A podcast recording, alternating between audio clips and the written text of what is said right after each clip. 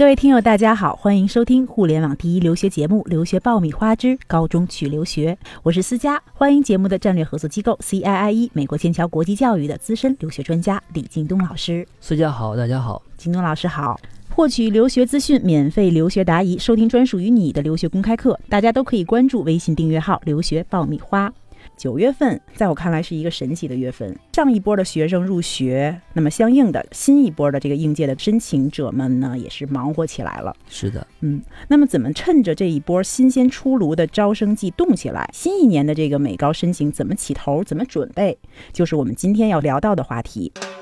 这里是互联网第一留学咨询分享节目《留学爆米花》，欢迎继续收听哦。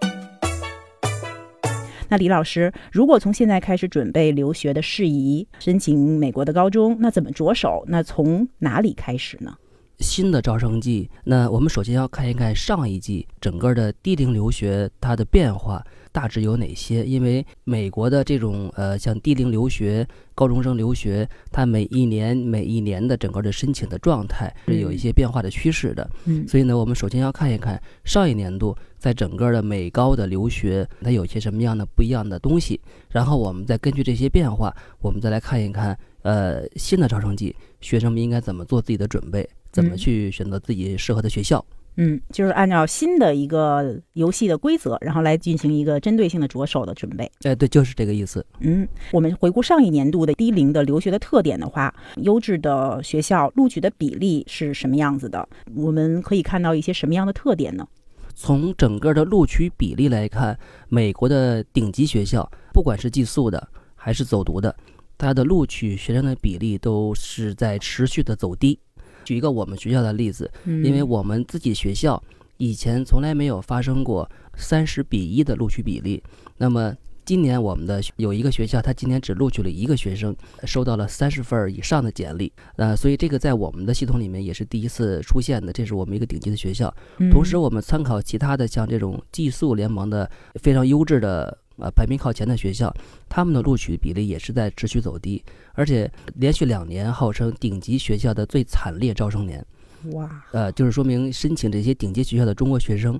是越来越多，而且录取比例是越来越低。嗯，那另一方面就是这个录取的比例走低，是中国的学生距离他们的这个要求有差距。一个是呃，中国学生在近一两年，呃，不管是英语的水平，或者是对国际的整个趋势的了解都比几年之前有了长足的进步，尤其是语言水平。那么在今年和去年，我们发现了一大批的学生，他的托福成绩都是在九十一百以上。嗯，那么这类学学生是比比皆是。另外呢，很多有意愿出国留学的学生，他都是提前开始了做留学的准备，包括去国外学校的考察，呃，学生交换类的项目。所以这些学生呢，从个人素质和有了长足的进步，他们对顶级学校的追逐要比以前热烈，所以造成了整个的这种顶级学校录取比例的持续走低。嗯，有点僧多粥少，水涨船高的意思。呃，对，整个学生水平多了，但是顶级学校的位置实际上没有变得更多，相反是持平或者是下降。所以呢，对于中国学生来说，他的这个几率就会更少一点。从一六年开始，有很多顶级学校在酝酿一个新的学生测试系统，就是他们已经不满足于过去的标准化测试了，所以他们在酝酿有一种新的。呃，系统来测试学生的全面的素质。那这个新的系统呢，叫 CSA 测试，它主要是可以去考察学生的创造性、求知欲、好奇心、独立的思考能力，还有一个道德判断力。实际上，如果再加上标准化成绩的话，那么我们看，实际上这些学校在挑完美的学生，考察你的其他学习以外学术能力之外的啊，你的呃求知欲或者你的创新创造能力啊，那这些呢，就是决定了这个学生在学校里面是否一进去就能如鱼得水。CSA 的这个系统现在有多少的学校在采用？那刚才您说到了有一个您这边的一个学霸三十比一，然后录取了这个一，他是一个什么样的情况？呃，我们这个学霸呢，今年是申请的我们一个男校，叫男生，是个男生。对对对，这个学生非常非常优秀，从数理化各方面都是学校的前三名，同时托福考了一百零二分，嗯。啊，所以呃，他当时本来申请学校的时候，我们其实是有点担心是否能被我们这个男校所录取。结果他的申请一递交过去，学校是第一时间马上给我们做了个回复，那么告诉我们他们就要这个学生了。为什么？因为他的材料准备的非常非常充分，而且他自己有很多年的出国游学的经历，就是假期或者是做这种交流访问，这种经历非常丰富，而且他自己的各方面的素质确实是非常高。哦，阅历非常的丰富，没错没错，就是不单是学霸，而且也是一个完美的学生。经历是非常被看重的。对，除了我们看到他有一个更高的要求、更高的水准之外，那还有一些什么样的其他的这种特点没？的这申请的时间有没有相应的一些变化？会有变化。那除了刚才说的整个的录取率走低之外呢，一个是看像刚才你提的，呃，很多顶级学校的申请时间都是往前移了。那么很多学生呢都会在提前。一年的时间向这些学校发出申请，要提前一年，提前一年，甚至有的更长时间要做准备，或者跟学校约现场面试啊，这是一个。第二个呢，就是学生出国的渠道，今年是非常非常多样化。像我们 CIE 美国剑桥，因为我们是跟整个这个中国市场上所有能有中学生留学的机构在合作，所以我们就发现今年我们合作的机构比去年和前年明显增加了一大截。而且很多机构是我们之前从来没有见到过的。那么另外呢，就是还有一个学生跟家长在选择学校方面，今年变得非常非常理性。那么像过去我们碰到过那种 一坐到这个地方就跟我们说我要好学校，像这种的这种案例，今年我们见的非常非常少了。那么家长会很理性的来跟我们说，我的孩子有什么特点，呃，想去什么样的学校。然后未来他的升学规划是什么样子？他的职业规划是什么样子？然后他的这个呃生活的一些忌讳是什么样子？家长提供的这种条件就非常具象化了，嗯啊，所以家长的选校是很理性的，而不是盲目的去追求 SAT 分高、这个 AP 的门数多的这些呃原来的家长一年中的顶级学校。所以呢，对我们的工作实际上呃要求的会更更难，要更多更细致，对。准备留学就听留学爆米花，伴你轻松留学每一天。聊到了这么多的这个变化呀、现实啊，那对于今年呃，这个家长正在着手开足马力的在准备手续的时候，有没有更好的一些小的 tips 给这些家长们？应该注意一些什么？啊，对，首先有意。呃，想让自己的孩子出国去读中学的家长呢，那是可能可能你要比之前要更早的准备了。那比如说你要选择呃，二零一七年春季入学或者是秋季入学，那你现在就要开始做准备，或者是准备一些孩子必要的一些语言啊、背景啊、他的相关的护照啊，你都要现在开始准备了。就不管是春季和秋季，实际上现在准备春季的呢，呃，晚一点点，因为。所以，如果是春季走的话，现在没有语言成绩去考了，但这这也没有关系，因为很多学校在春季的时候，它的这个语言要求是有可商量的这种。这个时候呢，你就要去赶快去选择学校。要想去秋季走的学生，那现在就要开始准备成绩、准备语言，呃，准备所有的你这些要出国提前准备的东西。啊，再晚之后，你可能挑学校的余地就会很少了。嗯，啊，你在呃准备的过程中呢，一定要找专业的。公司，那刚才说了渠道多了，但是不代表这些多出来的渠道就一定是很专业的公司和专业的顾问。了解。那刚才您还有这个提到说，现在的这个学校开始使用一种新的工具 CSA。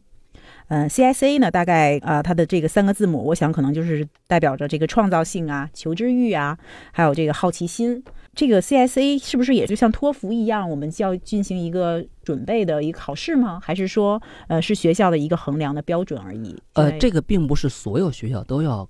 用这个测试系统。这些顶级学校，它得要用各种各样的办法，从这么多的一个海量的学生申请里面找出他愿意要的学生。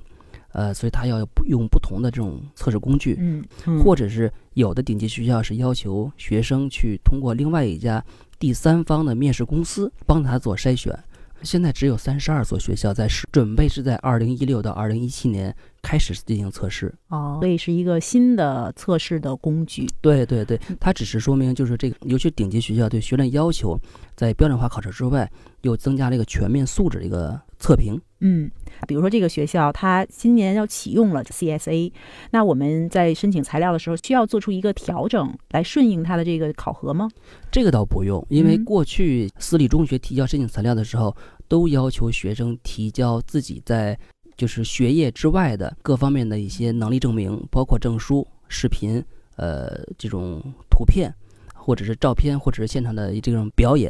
都是要求提学生来做提供。所以，呃，这个测试只是他会出一套测试题来进行一个哦学生能力的测试。这个测试题它是在通过你递交的材料，还是说跟你面试的时候，它这套测试题是让学生去填写的。材料当中多了一项这个填写的一个小试卷儿的那种？对对对对对，也是在学术能力之外的一些所有的这种才艺或者是嗯特殊的技能。嗯，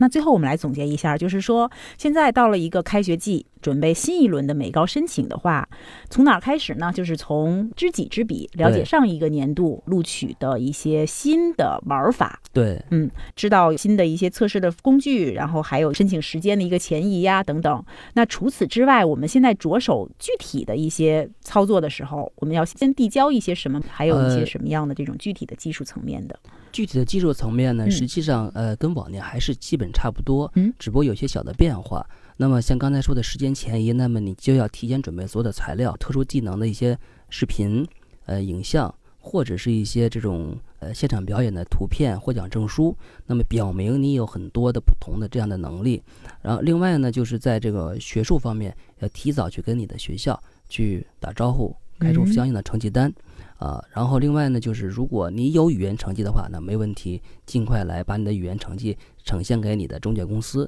如果没有的话呢，那尽量去让你的中介公司的顾问去跟学校沟通，用什么样的方式能让学校接受你的这种呃语言的能力水平，或者是用测试，或者是用面试，用其他的一些比较简单的测试来表明你的语言的能力。所以这些都都要去尽快跟你的中介的公司去呃沟通。对于学生来说呢，就是现在开始呢，虽然时间前移了，但是也不用特别急，就是按照按部就班，按部就班，按照顾问给你的这种步骤去做就行了。嗯，对，好的。其实看起来非常的繁琐。以我以往的这个经验的时候，我是想，虽然有点复杂，但是还得着手眼巴前儿的可以着手的部分，然后一步一步来。它可能国外的这个学校也会非常注重这种标准化还有专业化的这样的一些材料的准备，所以在这个材料的一些细节的部分也需要注意一下。是。最后我补充呢，就是呃，所有的这个学生家长在出国这个事情上继续理性下去，因为继续理性下呃，去。因为为什么呢？因为出国这个事儿事关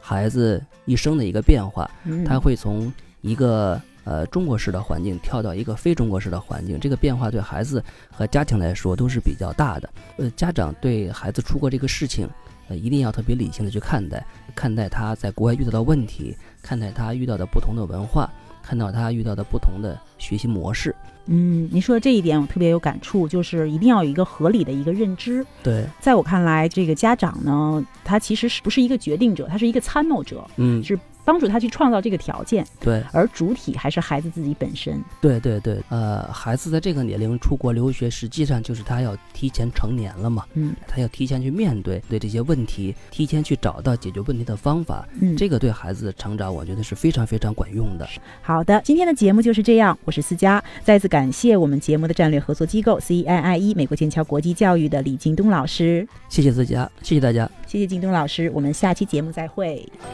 Oh